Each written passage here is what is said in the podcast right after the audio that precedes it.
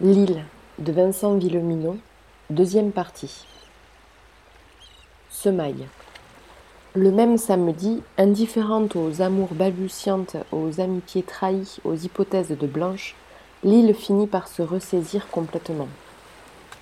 Ça se passa un peu comme dans l'histoire de Robinson. J'adore cette histoire alors que je n'aime pas trop les romans. Je l'ai dévorée dix fois. Georges avait même tenu à me la lire en anglais, naguère. Surtout le moment du naufrage, l'arrivée sur Despair Island. Dans le livre, une fois qu'il a renoncé à s'enfuir, Crusoe décide de bâtir une cabane, de cultiver du blé, de faire de la poterie, de se suffire à lui-même. Pour nous, ce fut donc le quatrième samedi, vingt-six jours après les événements. Cela nous prit moins de temps qu'il n'en avait fallu à Robinson, mais nous étions moins seuls et plus confortablement installés que lui. C'est ce jour-là que l'île prit vraiment ses nouvelles marques.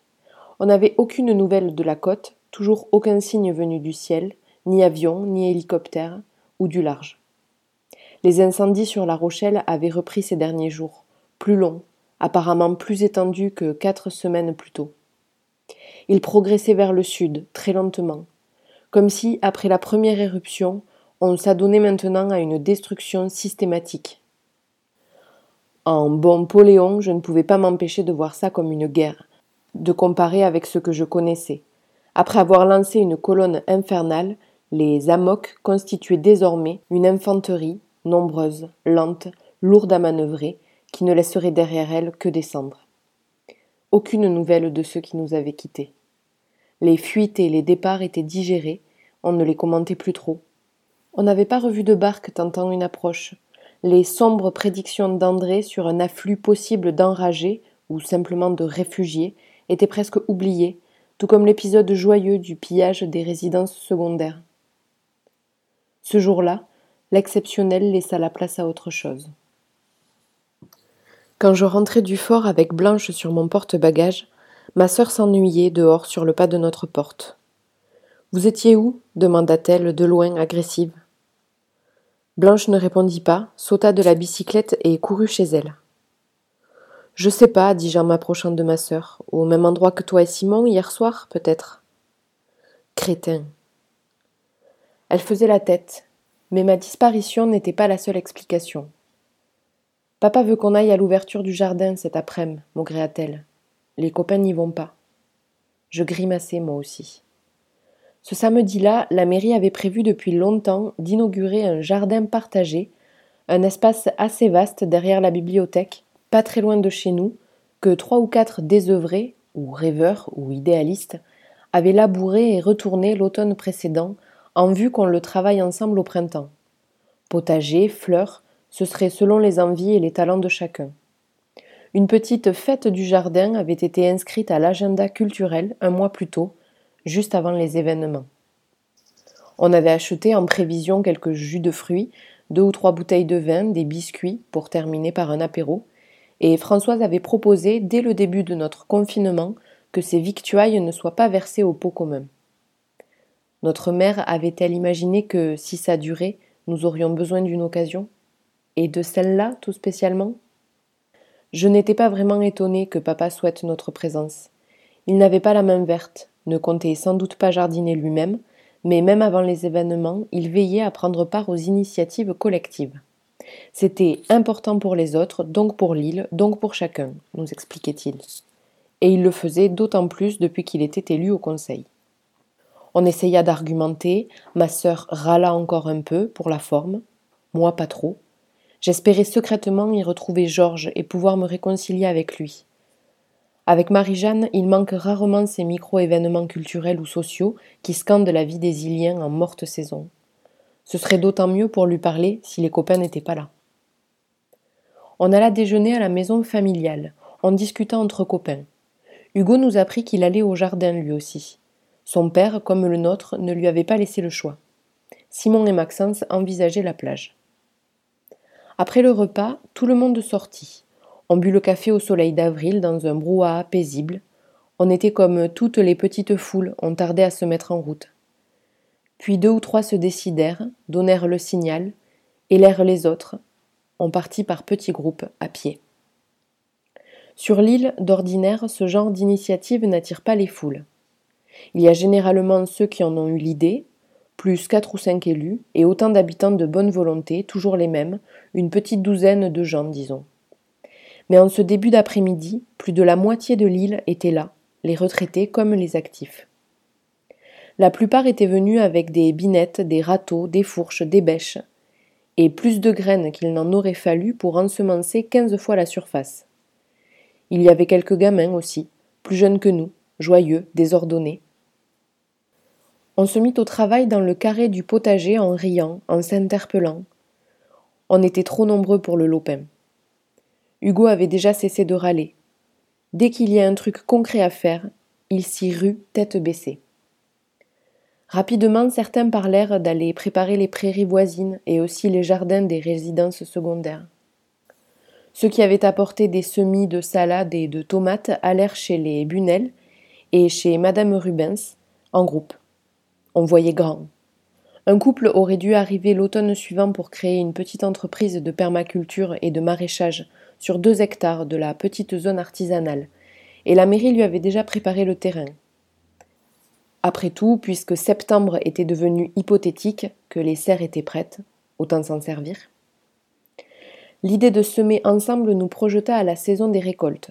On se dit qu'on ne savait pas dans quel état serait le continent à ce moment-là, mais que de toute façon, nous, on en profiterait.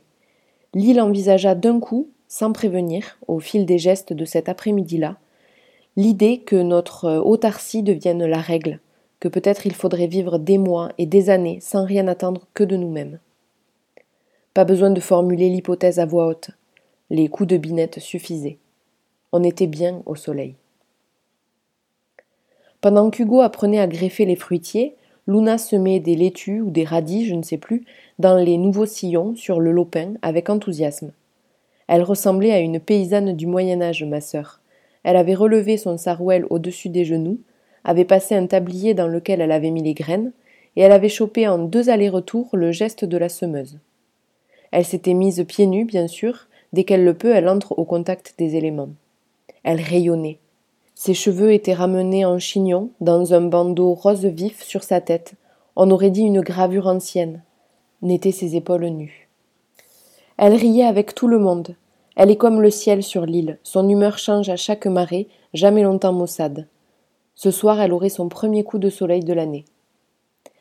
Moi j'en avais profité pour me rapprocher de Georges, toujours impeccable dans un costume de lin. Il discutait avec JP de la possibilité d'utiliser les serres pour y planter des simples, des herbes médicinales. Quand ils eurent fini leur plan, je vins vers lui, il me sourit. Georges, je. Je suis désolée pour la semaine dernière. Oui, j'imagine. Tu m'en veux, autant qu'aux autres? Moi, je te jure, je n'ai pas. Bien sûr, me coupa-t-il, pour m'empêcher de m'enferrer dans des excuses. C'est même à toi seul que j'en veux. Avec les autres, je n'étais pas ami. Il me laissa quelques secondes pour digérer ces mots, et aussi le fait qu'il conjuguait notre amitié au passé. Et on pourrait le redevenir? demandai-je pitoyablement. On pourrait essayer, oui, je présume. Tu en as envie? Je hochai la tête vivement. Bien, dit-il. Alors essayons. Mais tu sais, Jolan, la rancune est comme les remords. Il lui faut un peu de temps pour se dissoudre. On rentra à la maison ce soir-là, fourbu mais heureux, neuf. Pendant qu'on faisait tiédir l'eau des jerrycans sur un feu, dehors, pour aller prendre des douches rapides dans notre salle de bain avant le dîner, à la maison familiale, mon père nous dit que le lendemain on ferait brunch comme chaque dimanche mais que si ça ne nous dérangeait pas, Françoise se joindrait à nous. Il rentra dans la maison juste après ces mots. On se regarda avec Luna, on hocha la tête. Il allait sans doute encore nous servir un truc sur la solitude de notre mère, le fait qu'elle exerçait des responsabilités écrasantes et que. Quand il ressortit, ce coup-ci, on ne lui en laissa pas le temps. Vous allez vivre ensemble demanda Luna. Vous voulez vous marier demandai-je dans le même élan. On avait posé nos questions sans se coordonner. Il nous regarda sur le seuil de la porte, sourit, se gratta la tête. Ok, je vois qu'il est inutile de. de faire semblant. Il s'accroupit pour souffler sur le feu, qui n'en avait pas besoin. On ne compte pas vivre ensemble sans avoir d'abord votre accord, ajouta-t-il. Et puis, Françoise tient à son chez elle. Quant à se marier, on l'envisagera le jour où Jean et Violette pourront assister à la cérémonie. Violette, c'était la fille de Françoise, qui vivait et travaillait à Rochefort. Mais donc, vous êtes amoureux? demanda Luna, des étoiles dans les yeux. Oui. Vous dormez dans le même lit? demandai-je. Il acquiesça, rougit. Depuis longtemps Amoureux, sans doute, oui, mais on ne se l'était pas avoué avant de. avant tout ça. Ce soir-là, avec Luna, on révéla le secret de mon père et Françoise à Simon, Hugo et Blanche. Ils avaient juré de ne rien répéter, et puis papa ne nous l'avait pas formellement interdit de toute façon. Prendre les devants, ça me donnait l'occasion de souligner un point essentiel. Certes, Hugo n'avait pas eu tort ces derniers mois, mais il n'avait pas eu raison non plus. L'histoire était bien plus récente qu'il l'avait prétendu. La promotion de papa au poste d'adjoint ne devait rien à ses affaires sentimentales. Blanche réagit de façon imprévue. Elle jeta un œil à la table où se trouvaient papa, Françoise et aussi Caro, avant de dire euh, Ah, c'est dommage. Je l'aurais bien vu avec maman. Non mais tu ne veux pas non plus marier tout le monde dans la famille m'exclamai-je sans réfléchir. Elle fronça les sourcils. Je réalisai ma bourde alors que les autres nous regardèrent. Simon éclata de rire, frappa des mains, puis dit à sa sœur Ah, parce que toi et Poléon, vous. Crétin, lança Blanchette.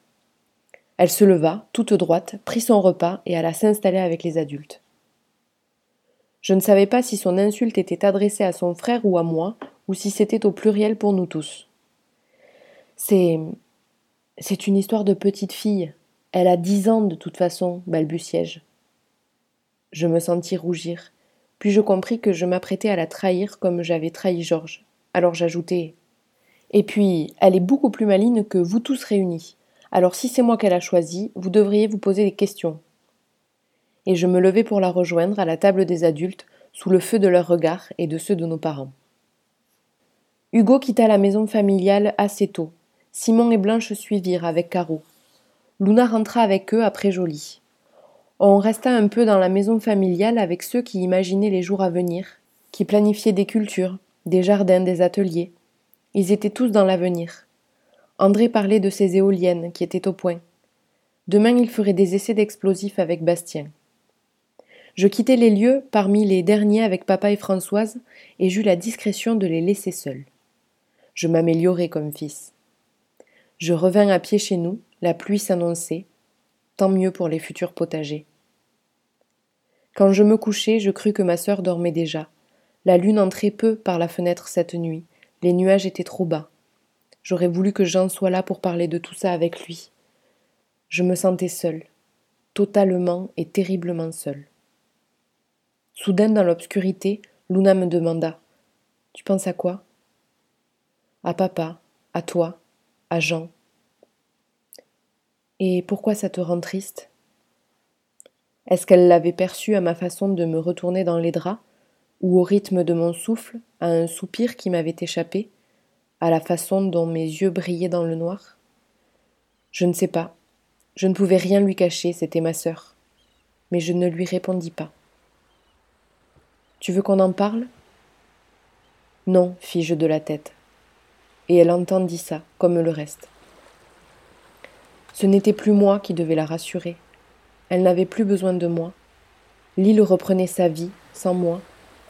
Je ne pouvais pas savoir, ce soir-là, que ce recommencement, c'était le début de la fin. Que nous n'étions plus seuls. Que tout allait basculer.